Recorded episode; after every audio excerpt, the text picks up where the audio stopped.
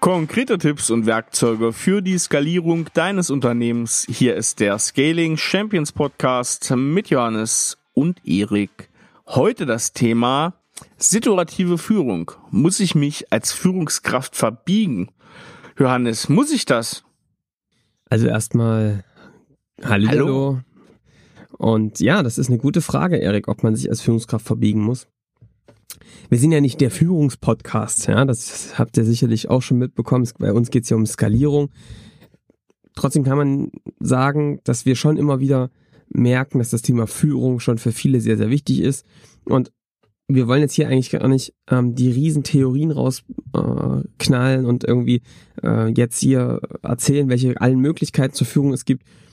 Es ist wieder eher so eine Bericht von dem, was wir so erleben bei Kunden, bei uns selbst, auch mal rumexperimentiert haben. Und davon wollen wir eigentlich berichten. Und tatsächlich diese Frage, situative Führung, muss ich mich eigentlich verbiegen? Die stellt sich häufig tatsächlich, ja.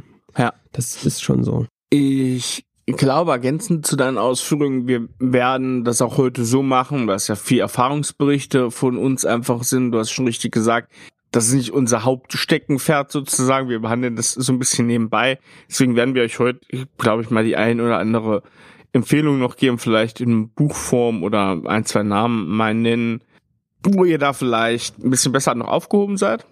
Ähm, Leute, die das wirklich als Spezialität haben, dieses Gebiet und ja, das schauen wir uns äh, dann mal an. Ich glaube, Richtung Ende ist da ein ganz guter Zeitpunkt für. Jo. Oder Johannes? Genau. Also Erik, vielleicht sollten wir erstmal kurz darüber sprechen, ähm, warum eigentlich Führung mh, mm, ja oft oft ein Thema ist, äh, was was wir merken. Also natürlich, ich meine, ich muss euch nicht erzählen, warum Führung wichtig ist. Dafür seid ihr äh, fähige, clevere Menschen, dass ihr wisst, wenn ihr ein Unternehmen führt, dass das ja schon da drinnen steckt. Das also damit zu tun hat, wie gut kannst du deine Mannschaft führen. Und was, was wir aber schon merken, ist, wenn wir dann auch in den Situationen sind, wo wir mit den Unternehmerinnen, die Engpassanalysen zum Beispiel machen, dass wir schon merken, ja, ist es schon immer wieder ein Thema, was hochkommt, dass irgendwie Führung doch nicht so gelingt, dass es Konflikte gibt, dass Mitarbeiter nicht so richtig mitziehen, dass es da wirklich Unzufriedenheiten von allen Seiten gibt quasi. Und das ist natürlich ein Punkt, wo es auch oft darum geht, wie kann ich denn jetzt besser führen? Und auch bei uns kann ich sagen, ist es echt eine anspruchsvolle Aufgabe. Ne? Also wir haben bei uns im Team halt echt Menschen, die wirklich fit sind, also die zeichnen das aus und das schätzen wir ja an unseren äh, Kollegen, die wirklich sehr ambitioniert nach vorne wollen, die am Gas geben wollen, die eher erfolgreich sein wollen, die aber auch wirklich was für einen Kunden stiften, weil die die ganzen Methoden ja und Werkzeuge kennen, weil sie sie tagtäglich bei ihren Kunden nutzen. Also die sehr auch frei leben wollen, ja, nicht an irgendwelche Orte gebunden und das hat totalen Charme, finden wir auch super. Aber auch da stellt sich natürlich eine Aufgabe, weil du auch Leute hast, die frisch dazukommen und die das überhaupt nicht gewohnt sind. Und vor dem Spannungsfeld ähm, ist schon die Frage, wie führe ich eigentlich selbst und wie ist mein Führungsstil, wie kommt er an, ja? Und da ist es ehrlich, das merkt man schon, dass man, ich weiß nicht, ob wie es dir geht, der jetzt hier gerade zuhört, aber dass du vielleicht manchmal merkst, dass du mit manchen Mitarbeitern dein Führungsstil extrem gut funktioniert, weil du vielleicht vielen Freiheiten gibst, weil du sie machen lässt, weil du daran glaubst, dass Menschen Bock haben, dass sie was bewegen wollen, dass sie loslaufen wollen.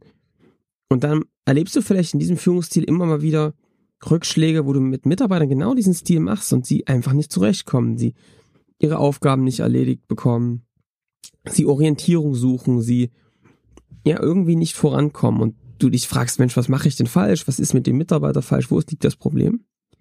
Und auf der anderen Seite wirst du vielleicht jemand sein, der sehr autoritär führt, der eine klare Meinung hat, auch Ansagen verteilt, klare Richtung vorgibt. Und das wird mit einigen Mitarbeitern sehr gut funktionieren, die sagen, du sagst, wo es lang geht und jetzt geht's los. Und dann wirst du mit einigen richtig in Konflikte kommen, weil die das mehr selbst organisieren wollen, weil die partizipieren wollen. Und da wird es auch Konflikte geben, ja. Und jetzt die Frage, was machst du da? Musst du dich verstellen? Musst die Leute raushauen? Ja, was ist der richtige Schritt? Ja, sehr gut. Ich weiß nicht, ob du es als Thema mit hast, weil was wir natürlich auch bedenken müssen, ist, dass wir auf einige oder einige Strukturen auch haben, in denen du vielleicht da draußen auch bist, in dem so ein Unternehmen auch schon sehr lange gewachsen ist und von einen auf den anderen Tag auf einmal so ein neuer Führungsstil, weil es gibt viele festgefahrene und teilweise eingefahrene Kommunikationswege und Grundannahmen, glaube ich, in der Kommunikation zwischen äh, Führungskräften und Mitarbeitern, zwischen Management und Unternehmer. Und deswegen ist, glaube ich, auch interessant, wie kann ich sowas sozusagen auch Schritt für Schritt übergehen oder überleiten in so einem Prozess, meinen Führungsstil zu erneuern. Ich weiß nicht, ob der in dem Bereich auch was sagst. Grundsätzlich, glaube ich, ein ganz spannendes Themenfeld auch.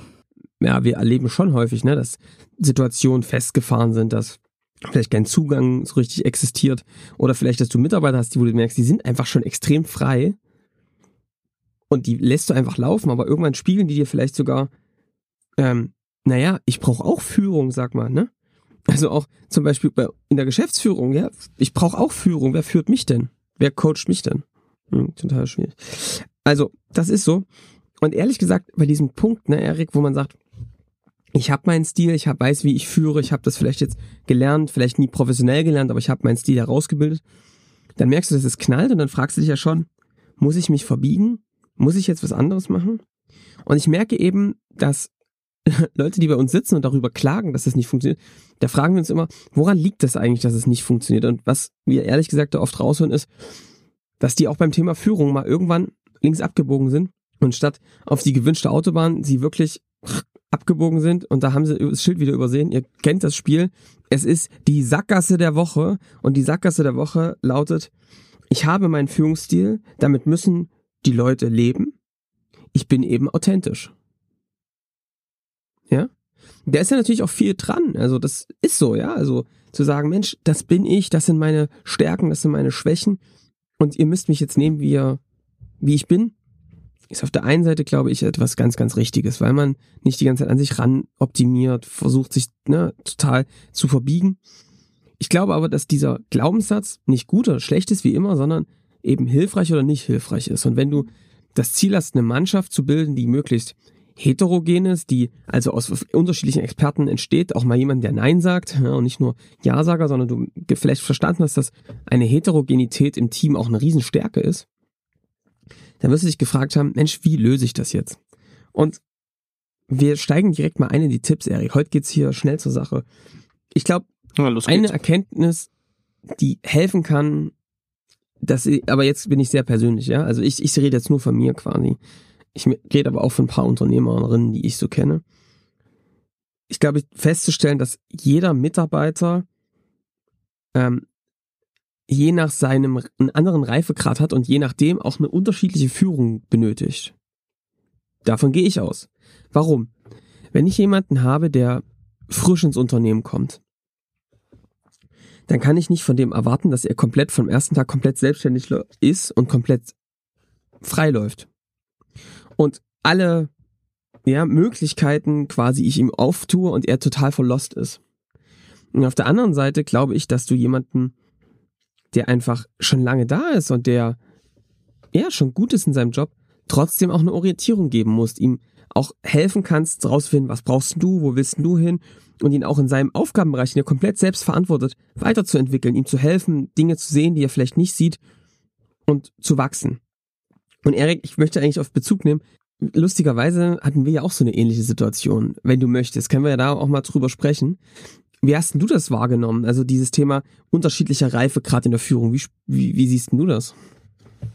Ja, wir haben da tatsächlich auch so unser unser Thema gehabt und das ist auch man kann es vielleicht im Nachhinein so ein bisschen wie so einen kleinen Tanz beschreiben das äh, war schon so eine Situation wo wir uns glaube ich beide rantasten mussten wie für, also was ich zum Beispiel möchte, was du denkst, dass du mir an Führung geben musst, ähm, welchen Grad von Freiheit ich möchte, besonders äh, schwierig, wenn beide Parteien oder nur eine Partei weiß sozusagen, ähm, wie die Modelle in Gänze funktionieren. Ne? Es ist schwierig, wenn nicht die gleiche Sprache besteht und sozusagen nicht artikuliert werden kann, also der Grad der Freiheit artikuliert werden kann, den ich mir wünsche und der andere das vielleicht schon weiß, aber auch nicht so richtig benennen kann oder so, er kann jetzt nicht fühlen, was der andere möchte, dann ähm, ja, dann bist du so ein bisschen dazu gezwungen, ja zu versuchen, zu scheitern, ähm, Konflikte auszutragen. Also gerade am Anfang ist das ähm, ja, glaube ich, so ein Findungsprozess, der auch Schmerzen birgt, allerdings und Risiken hat. Allerdings glaube ich, ähm, wenn zumindest einer eine gewisse Richtung hat, und das sollte der Führende sein, dann hat das ähm, das Potenzial, sich von, naja, ich sag mal, von Konflikt zu Konflikt äh, sehr zu schärfen und äh, sehr zu entwickeln.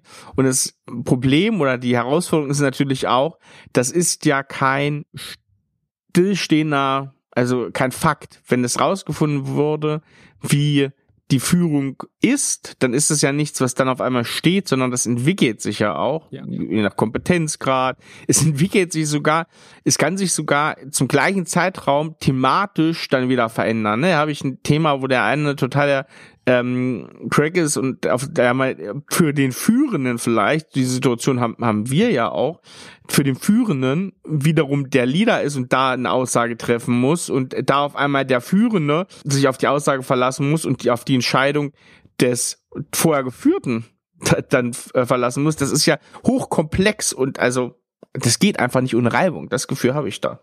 Genau, also äh, ich muss dir sagen, Erik, ich, also ich weiß nicht, wie es bei dir ist, aber ich glaube auch, ein Konflikt ist ja bei mir etwas, was gar nicht negativ belegt ist, sondern also etwas, wo einfach unterschiedliche Erwartungshaltungen, vielleicht Meinungen aufeinander getragen sind. Und ich glaube, das haben wir mittlerweile ganz gut hinbekommen, dass wir einen Konflikt immer als einen Punkt sehen, wo wir gemeinsam dran wachsen ne? und sagen, alles klar, das hat irgendwie nicht funktioniert, was war denn da los, gucken wir mal rein und es dann eigentlich die nächste Stufe gehen. Aber den Punkt, den du gesagt hast, möchte ich echt unterstreichen, dass es unterschiedliche Stufen gibt, Reifegrade. Ich finde es eine coole Idee, was du gesagt hast, dass es eigentlich vor allem auch dem Geführten als auch der Führungskraft hilft, dass beide vom gleichen Modell sprechen. Ja.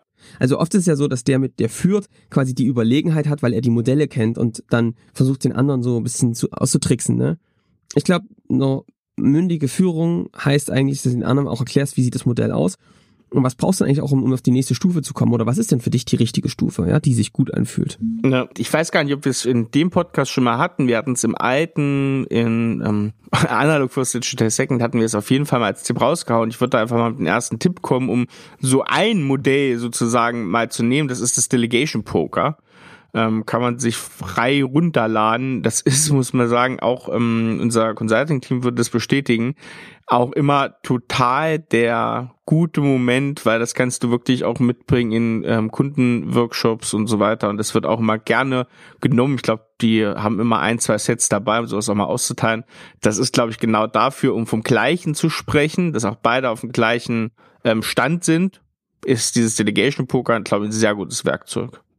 Genau, das war mein Tipp 4. Äh, haben wir den oh. schon mal rausgehauen? Ne? Ja, sorry. äh, ich äh, pass äh, super gut. Also Delegation Poker kann ich wirklich nur empfehlen. Das ist eigentlich die Grundlage. Ja. Wir reden jetzt auch gleich schon mal über die Stufen. Mm, das heißt also, mit der Mitarbeiter unterschiedlichen Reifegrad gegenseitig feststellen. Tipp Nummer zwei. Ich rede jetzt wieder nur von mir. Was ich glaube, was hilft, ist ein Mindset, wenn man in so eine Art situative Führung reinkommen will, und auch in diese Frage, muss ich mich verbiegen, zu sagen, Führungskraft mal von der Rolle zu verstehen. Ich weiß, es ist in dem ganzen New Work Stil schon irgendwie verankert, aber wirklich diese dienende Rolle. Also, das zu verstehen, dass du als Führungskraft nicht der Boss bist oder der Macker, sondern eigentlich dafür da bist, dem anderen zu helfen, dass er perfekt arbeiten kann indem du ihm Orientierung gibst, aber indem du ihm auch vielleicht hilfst, seine eigenen Schwächen zu erkennen, ja, und zu überwinden. Werkzeuge mit angehangen gibst, Modelle, aber mit dem Ansatz eher, ja, die Fachkraft zum Beispiel macht den Job am Kunden und die, das ist ja das, wofür das Geld am Ende fließt oder wo der Nutzen entsteht. Und deswegen, ich als Führungskraft helfe meinen Fachkräften, meinen Kollegen dabei, dass sie einen möglichst guten Job für unsere Kunden, für ihr, in ihrem Job machen können. Und da sehe ich mich als Diener quasi, der da auch eine Art Werkzeug hat, aber eben ein anderes, ja. Ich glaube, das hilft, um einerseits demütig zu sein, auch Avancen zu vermeiden, die einfach, glaube ich, auch nicht helfen in der Führung, Machtspiele zu reduzieren und eigentlich den Fokus aufs Wesentliche zu lenken und das ist die Weiterentwicklung des Mitarbeiters, wenn er das möchte. Mhm. Hm, ich, ich weiß nicht, ob das noch kommt, aber du hast ja so einen Grundsatz, ähm, das hast du auch schon mal gesagt, wie viel Leute man so direkt führen kann. Wie viel sind das also so es circa? Gibt, es gibt so eine Faustformel, so die elf, elf Personen ist so ja. die, die, das Max so. Und das ist eine gute Gruppe, auch von der Dynamik her. Man kennt sich gut, man kennt seine Stärken, Schwächen. Und danach wird's, kommt wirklich das Dynamik, dass dann Zellen wieder entstehen. Und dann ist eigentlich oft gut, eine Zellenspaltung zu haben. Und die neue Führungskraft, ja, äh, oder eine Führungskraft, äh, ein neues Team aufbauen zu lassen, mit, gemeinsam mit dem Team. Das ist schon so ein Daumenwert, ja. Wenn du zu viele machst, kriegst du es einfach nicht mehr hin, persönliche Gespräche zu führen. Mhm. Okay, kommen wir mal zu Tipp 3 und das ist tatsächlich die situative Führung. Wir müssen also da mal rüber mal reden. Was ist das eigentlich? Und dann eben auch, verbiegt man sich? Welche, Neben welche Nebenwirkung hat denn das? Ja, welche Vorteile, Nebenwirkung? Also, was ist situative Führung? Situative Führung geht erstmal von dem Grundsatz aus, dass man sagt, es gibt nicht den einen Führungsstil, sondern je nachdem, in welcher Situation ein Mitarbeiter ist, also von seiner Entwicklung, aber auch von den Themen, braucht er manchmal einen unterschiedlichen, ja, einen unterschiedlichen Führungsstil. Da gibt's also eher so eine Aufgabenorientierung, also du guckst also, ne, klare Ansagen eher zu machen, eher klare Ziele zu geben und mh, mm, ein aufgabenorientierter Chef, der sagt eben, das und das muss getan werden, macht das auch deutlich, was, ge was gemacht werden, bis wann die Deadlines stehen. So eine Personenorientierung ist dann der zweite Part so und der konzentriert sich eher, so auf die Beziehung und die sozialen Komponenten zwischen den Menschen und ja, da geht es viel um Lob, ne, Wertschätzung für Konflikte, was wir auch gerade schon besprochen haben. Und jetzt ist eben die Frage, wann ist denn welches dieser Verhalten angesetzt? Wann ist der richtige Zeitpunkt? Und tatsächlich gibt es da so eine Art situative Führungsstile, so eine Art Reifegradmodell, dass du eben sagst, mh, hm, am Anfang ganz unten, also ein Level, wo quasi ja, so eine niedriger Reifegrad des Mitarbeiters ist, er ist also frisch dabei oder ist in dem Thema frisch, dann bist du eher so im Dirigieren oder im eben Ansagen machen, ne? also sehr aufgabenorientiert, bist also quasi da eher daran, dass du, dass du sagst, so und so wird das jetzt gemacht und die Aufgaben, kleine Elefanten, Elefanten in kleine Scheiben teilen und dann eben abarbeiten. Ja, das ist so der unterste Stufe. Danach kommt so die Stufe überzeugen, ja. Also das heißt, du, du verkaufst ihm das schon, dass das eine gute Idee ist und schaffst also auch da eine Motivation, schon ein bisschen mehr personenbezogen, aber trotzdem auch stark Aufgaben. Es wird dann also gesagt, so, das ist dein Projekt, das und das hast du davon und jetzt geht's los, ne, das und das muss getan werden, so. Und beim Teilhaben, das ist dann so die nächste Stufe, da geht's dann darum, dass du eben den anderen mit einbeziehst in deine Entscheidung, also auch um Rat fragst, zu sagen, ne, wie würdest du das machen, wie ist denn so deine Vorgehensweise, was wirst du jetzt äh, an der Stelle tun, was, ne, und da wirklich eher in so eine, ja, ihn mit auf deine Ebene holen, quasi, ja. Und delegieren ist dann tatsächlich so der oberste Punkt, dass du also sagst, das ist dein Aufgabenbereich, du hast die Freiheiten, du kannst das komplett gestalten und du kannst auch da ja herrschen und walten. Und derjenige, der Delegation Poker kennt, weiß, das sind ungefähr die gleichen Stufen und das ist auch clever. Das heißt, Delegation Poker ist quasi situative Führung in Karten gepackt und du kannst es für Themen eben nutzen. Und ich finde das cool, dass du quasi dieses Modell nutzen kannst, weil du es allen erklären kannst und dann eben gucken kannst für ein Thema, aber auch vielleicht insgesamt als Person, in welchem Stil willst du denn geführt werden? Was brauchst du denn? Wie kann ich dich, wie soll ich dich führen? Ja. Und das kann man eben mit Delegation Poker ziemlich gut machen, dass du eben, da hast du diese Stufen auch, ich glaube eins bis sieben und dann kannst du eben diese Stufen, die Karten legen und kriegst dann auch ja, von dem anderen, der legt die auch verdeckt und dann siehst du eben, oh, es gibt Unterschiede. Also ich will nach einer 3 geführt werden und du nach einer 5. Ähm, wie kommen denn die Unterschiede? Warum sind die da? Kann man eben schön drüber sprechen und lernt es dann am Ende bei einer Karte, wo du sagst, das ist unser Führungsstil, wir legen das fest für das Thema oder insgesamt. Also, das ist so die Idee dahinter. Und das gibt eben die Möglichkeit, Erik, ne, wenn du jetzt zum Beispiel frisch in ein Thema einsteigst und der andere da schon fitter ist, dass du eben erstmal Orientierung geben kannst. Ne? Ich mache jetzt zum Beispiel gerade wieder eine Einarbeitung und da wirklich erstmal das Gebiet Re Komplexität reduzieren und in kleine Scheiben schneiden. Und dann kannst du aber eben ganz bewusst sagen, lass uns jetzt eine Stufe nach der nächsten gehen und vor allem die Perspektive aufbauen. Wohin soll es denn mal gehen? Wo, auf welche Stufe willst du? Auf welche Stufe glaube ich, dass es dir hilft, ja, dass du da hochkommst. Also das ist so grob situative Führung. Ja.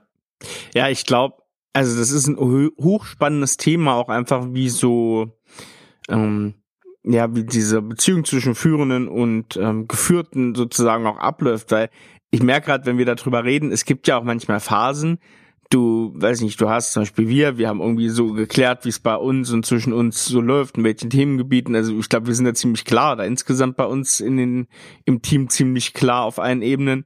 Aber ich finde, das ist ja zum Teil sogar stimmungsabhängig, ne? Du hast manchmal Phasen, wo du zum Beispiel als Führender eine gewisse Unsicherheit hast. Es muss natürlich mitteilen, warum die kommt, aber die sozusagen anders dann führst. Du kannst als Geführter eine, ja, auch Phasen schlechte haben. Zeit haben. Ja, schlechte Zeit ja. haben, wo du dir wünschst, sozusagen so ein bisschen ähm, näher an der äh, an der schützenden Krippe sozusagen zu stehen, ähm, gef gefühlt oder ähm, mal metaphorisch gesprochen. Und das, also das, das ist höchst komplex natürlich, aber auch gut, weil du natürlich da viel mehr reagieren kannst. Ne? Du hast viel weniger so ähm, Steuerungsverluste dadurch, dass jemand sich auf einmal ganz alleine führt, fühlt oder ähm, in, in Phasen des ja in so High-Phasen ähm, wirklich ähm, sich gebremst fühlt. Ne? Also das ist, das erfordert erstmal ja ganz schön Input sich da reinzuziehen für das ganze Thema, hat dann, glaube ich, aber eine ganz schöne Wirkmächtigkeit insgesamt für beide Seiten. Genau, also und Erik, dann, dann merke ich das auch ne, im, im, im Miteinander, dass es manchmal wirklich so eine Phasen gibt. Und ich glaube, die Kunst ist es zu schaffen zwischen Führungskraft und Mitarbeiter oder Geführten, dass man das bewusst erkennt. Ne? Ist ja auch was, woran wir immer wieder arbeiten, dass man ja. selbst sich reflektiert und merkt, hm, ich stecke hier irgendwie fest, warum ist das so? Und dass es dann keine Schmach, sondern eine absolute Stärke ist, zu seinem Kollegen, Coach oder wie auch immer zu gehen und zu sagen, ey, ich hänge hier irgendwie fest. Ich brauche jetzt jemanden, der mich da rauszieht mit mir gemeinsam. Ich kann mich auch selbst rausziehen, um dann eigentlich quasi mal kurz in so einen aufgabenorientierteren Stil zu laufen, um eigentlich einen klaren Plan abzuleiten, um einfach wieder klar zu sehen. Und das passiert mir auch. Ja und dann eben wieder diese Stufen nach oben zu steigen. Aber wenn man einfach, manchmal hat man Momente, wo man viele Defizite, Niederlagen erlebt hat und es da eben schwer ist, da sich selbst rauszuziehen. Und das finde ich total klasse, wenn das so ein bewusstes Arbeiten wieder ist, wo man das eben miteinander hinbekommt, ja, weil das, glaube ich, für alle ein schönerer Moment ist, als wenn dann so Frustration auftritt. Richtig. Johannes, jetzt wär's doch, glaube ich, ganz cool, bevor wir nochmal vielleicht eine kleine Aufgabe haben für dich da draußen und ganz kurze, roughe Zusammenfassung, ähm, haben wir noch so ein paar Tipps vielleicht, Literaturtipps oder ähnliches, die wir mal Also was ich vielleicht können. noch sagen will, es gibt ja auch Kritik, ne? Muss ich mich jetzt eigentlich verstellen? Das war ja unsere initiale Frage. Ja. Und wenn du mich jetzt fragst, mich als Person, ja, du musst dich quasi ändern. Ich verstellen finde ich ist nicht der richtige Begriff, weil ich glaube, wenn du deinen Stil gefunden hast, dann wird es vielleicht Stile geben, in denen du stärker bist.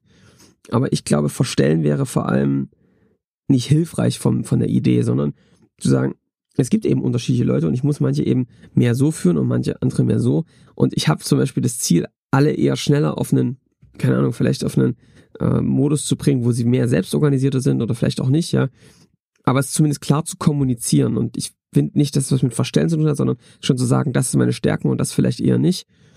Und dann musst du eben gucken, welche Leute hast du bei dir, ne? Wenn die alle eher einen aufgabenorientierteren Stil brauchen, dann ist doch mega, aber dann eine aktive Kommunikation zu haben. Und für mich ist dieses Modell eigentlich eher so ein Werkzeug, um Klarheit zu bekommen bei allen Beteiligten, worüber reden wir eigentlich und auch ein Worte dafür zu haben. Ich bin gerade da, ich will da hoch, ich bin hier, ich will eher wieder runter und eben was zu haben, wo man drauf zeigen kann im Alltag, ne? Und es nicht so ein abstraktes äh, Ding ist irgendwie in der Luft. Ja. Aber, also der Nachteil von situativer Führung ist, es ist komplexer und du musst mehr Stile beherrschen. Ich glaube persönlich, ganz persönlich, wenn du eher die diese Stile in Richtung personenbezogen, also delegieren wirklich kannst, dann fällt es dir leichter, auch diese anderen Stile zu tun muss aber nicht per se sein. Grundsätzlich kann man sagen, na, wenn du jemanden hast, der auf den unteren Stufen ist, ist die Erfahrung ehrlich gesagt, du musst ihn wirklich eine Stufe nach der nächsten geben. Wenn du gleich von unten nach oben springst, ist überfordert es die Leute meistens. Das ist wirklich eine Erkenntnis, die wir gesammelt haben über die Zeit. Ja, nicht nur den äh, Geführten, sondern, das hast du ja indirekt schon gesagt, das ist auch für Führungskräfte, die bisher ähm, auf diesen unteren Ebenen führen, natürlich auch hochanspruchsvoll, das muss man sagen. Also das ist eine ganz schöne Entwicklung, die auch nicht so ganz einfach vonstatten geht, wenn man das nur kennt, so in diesen unteren Bereich zu führen. Also Erik, du hast nach Tipps gefragt. Ich habe Tipps und zwar was ich euch wirklich empfehlen kann, ist das Thema Delegation Poker und Delegation Board äh, von Appello heißt er, glaube ich, Management 3.0. Da findet ihr viele dieser Vorlagen. Schaut euch das mal an. Ähm, was ich auch noch empfehlen kann, ist ein gutes Buch. Das hat echt geholfen. Und zwar Stefan Mehrath. Ich glaube, Dein Wille geschehe. Ja, genau. Ich hatte es heute noch in der Hand. Ja. Mein, mein okay. Wille geschehe. Mein, mein Wille geschehe. Mein Wille geschehe. Und das sind wirklich Bücher, die cool sind. Ansonsten, was sind noch so gute Personen, die man beim Thema führen kann? Genau, ich habe, ich finde ehrlich gesagt Boris Grunde nicht schlecht. Ja, der finde ich macht einen guten Stil. Ich kenne viele Kunden, die auf ihn schwören als Führungskraft. Mhm. Coach. Es gibt auch viele Einzelcoaches, die wirklich stark sind. Ja, also ich Hast du einen Podcast? Da gerade als Podcast auf jeden Fall ähm, Bernd Gerob noch empfehlen. Ähm, hat ja auch den Podcast Verkauf an Geschäftskunden. Sein anderer großer Podcast ist Führung auf den Punkt gebracht. Finde ich mal sehr gut. Ähm, sowieso guter Podcast-Host, glaube ich, schon seit ganz vielen Jahren dabei. Und so ein bisschen, ähm, ja, neue Generation. Ähm, und das ist ähm, die Vera Strauch mit Female Leadership kann ich auch nur empfehlen. Äh, ja, sind glaube ich zwei ganz empfehlenswerte Podcasts, die da äh, da noch mal ein bisschen dezidierter drauf eingehen auf das ganze Thema. Wir werden euch das äh, sicherlich irgendwo verlinken. Wir hauen es in die Show Notes, ähm, hau mal die Links mit rein von beiden Podcasts.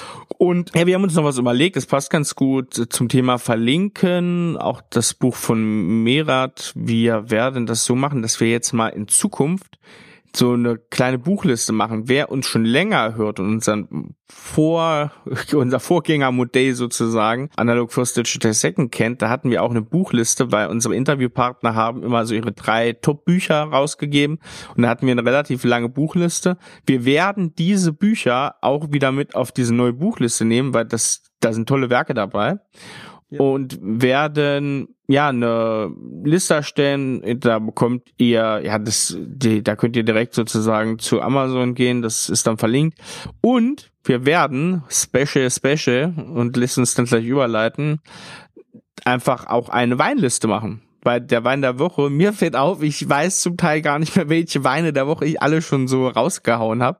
Deswegen ist es auch eine Stütze für mich und ähm, ihr habt gleich meinen Händler dazu, müsst euch dann immer drauf verlassen, was ich euch hier als Tipp gebe und das mitschreiben, sondern da habt ihr gleich den Händler, den ich euch da verlinke. Ansonsten, Johannes, was kann man denn jetzt vielleicht mal so als direkten Startpunkt nehmen? Suche ich mir jetzt eine Person, die ich führe, an denen ich mal was ausprobiere mit so einem ausgedrückten schnellen Delegation Poker oder was kann ich machen, um gleich mal in das Thema situative Führung zu starten, wenn ich das für mich mal vertesten möchte?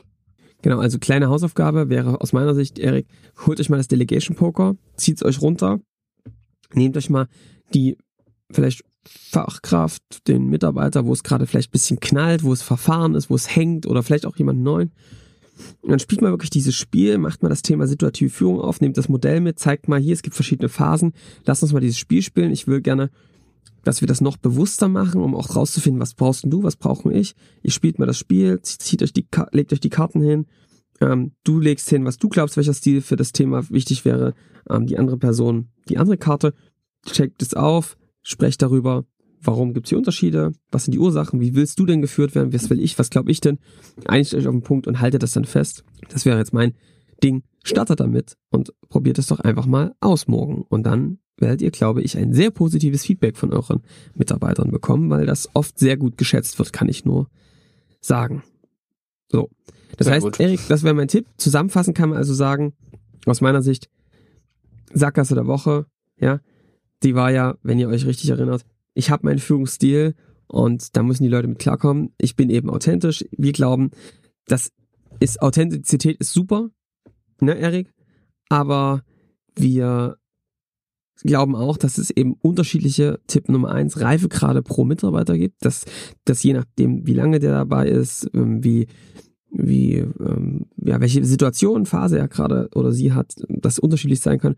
Tipp Nummer zwei, wir glauben, dass dienende Führung ein guter Ansatzpunkt, Ausgangspunkt ist, um Führung in diese Richtung zu denken, weil es eben davon ausgeht, den Mitarbeitern in den Fokus zu stellen und zu gucken, was brauchen die, um noch besseren Job für die Kunden zu tun. Ähm, Tipp Nummer drei, das war ja so die situative Führung, äh, Modell aufgebaut, diese verschiedenen Stufen von Aufgaben zu personenorientiert. Schaut euch das an. Und der Tipp vom Erik, der kam ja so mit dazu. Ganz klar, Delegation, Poker, schaut euch das an, Management 3.0, da findet ihr die Vorlage zum Download. Und ausprobieren. Macht es bitte, ja. Und wir freuen uns auf euer Feedback, was ja, ihr daraus gelernt habt, was eure Mitarbeiterkollegen gesagt haben, ob es gut angekommen ist und ob es hilfreich war für dich. Ja, richtig. Ich würde sagen, Johannes, jetzt haben wir hier schon wieder einiges auf der Uhr. Wir, ich schließe ab mit einem flotten Wein der Woche und dann werden wir mal ganz kurz noch ankündigen, um was es denn in der nächsten Woche geht. Und übrigens, letzte Woche, da hatten wir ja Carolina Bräuninger zu Gast. Die hat mal erzählt, wie sie ganz speziell im Homeoffice wieder für Fokus und Motivation gesorgt hat. Sie ist im Sales Development von EchoBot und hat da, glaube ich, ganz gute Hinweise gegeben, wie man auch in Zeiten der dezentral organisierten Sales-Teams richtig coole Tools nutzen kann und ähm, ja, ich sag mal, die Zahlengetriebenheit von Sales-Mitarbeitern, die oft grundsätzlich ja vorhanden ist, nutzen kann, um da ja motiviertes Arbeitsumfeld auch im Homeoffice zu schaffen. Ganz spannende Folge, wer es noch nicht gehört hat, einfach mal auf Folge 50 gehen, sich das Ganze anhören. Das wäre übrigens ein Zeichen dafür, wenn das so ist, dass du den Podcast nicht abonniert hast, wenn du eine Folge verpasst hast. Denn wenn du diesen Podcast abonnierst, wenn du hier gute Tipps hörst, dann abonniere einfach. Das findest du direkt in deiner App, wenn du jetzt mal auf dein Handy schaust. Und da kannst du auf Abonnieren klicken und das hat den Effekt, immer wenn wir rauskommen, das ist in der Regel Donnerstag, bekommst du die Folge sofort ausgespielt und kannst dir die sofort anhören und verpasst hier keinen wertvollen Tipp mehr. Von daher mach das gerne. In der nächsten Folge sprechen wir mal speziell um einen Bereich der Digitalwirtschaft, nämlich um die, ja, um die Agenturen, Digitalagenturen und warum in den letzten Jahren das so aufkommt, dass das Portfolio so bearbeitet wird, dass keiner sich mehr Full Service Agentur beispielsweise nennen möchte und was da so dahinter steckt. Das werden wir in den nächsten Wochen mal angehen, Johannes, oder? Also da glaube ich, wird es äh, heiß zur Sache gehen. Das wird, ich kann euch das schon mal sagen, glaube ich nicht der Schonwaschgang. Wir werden da ziemlich deutlich werden, weil wir jetzt mittlerweile wirklich ein paar Dinge ja über den Markt erfahren haben, wo wir einfach mal deutlich werden müssen miteinander und da ja, wird's heiß hergehen, glaube ich. Sehr gut. Das lässt hoffen auf nächste Woche. Mein Wein der Woche, mit dem wir hier abschließen, ist der Chardonnay Löwengang von Alois Lackeder aus dem schönen Südtirol. Wer den Wein nicht kennt, absoluter Klassiker unter den ja, weißen Südtirols. Ein unglaublich interessantes Weingut, biodynamisch. Die lassen da, ich glaube, Ziegen oder sowas durch die Weinberge laufen. Ja, die haben auch so ein bisschen verrückte, splinige Sachen, dass die nur nach Mond ernten, ja, was so biodynamische Winzer so machen. Und ich sag mal, wenn Corona vorbei ist und der nächste Südtirol-Urlaub ansteht und das jetzt nicht mit Skifahren verbunden ist, der wagt sich mal zu Alois Lackeder. Adresse findet ihr bei Google Maps logischerweise und geht ins Paradies. So heißt nämlich sein Weingut oder das dazugehörige Restaurant. Und da setzt sich mal hinten auf die Terrasse und isst schöne Pasta mit Radicchio und einer Sahnesoße und trinkt dazu einen schönen, ein schönes Glas von dem Chardonnay Löwengang. Ja, das ist so meine Empfehlung. Also holt euch den Wein. Der ist wohl der erste Wein, der in diese neue Weinliste kommt und ein paar andere aus den anderen Folgen auch. Das war's. Sehr schön, Erik. Also, nächstes Mal reden wir mal wieder dann am Ende mal über noch ein Gericht. Da gibt es Das ist eine gute Neues. Idee. Ansonsten wünschen wir dir eine echt gute Woche. Schön führen, Tipps umsetzen und dann hören wir uns nächste Woche. Und Wein trinken nicht vergessen. Bis dann. genau. Ciao. Ciao.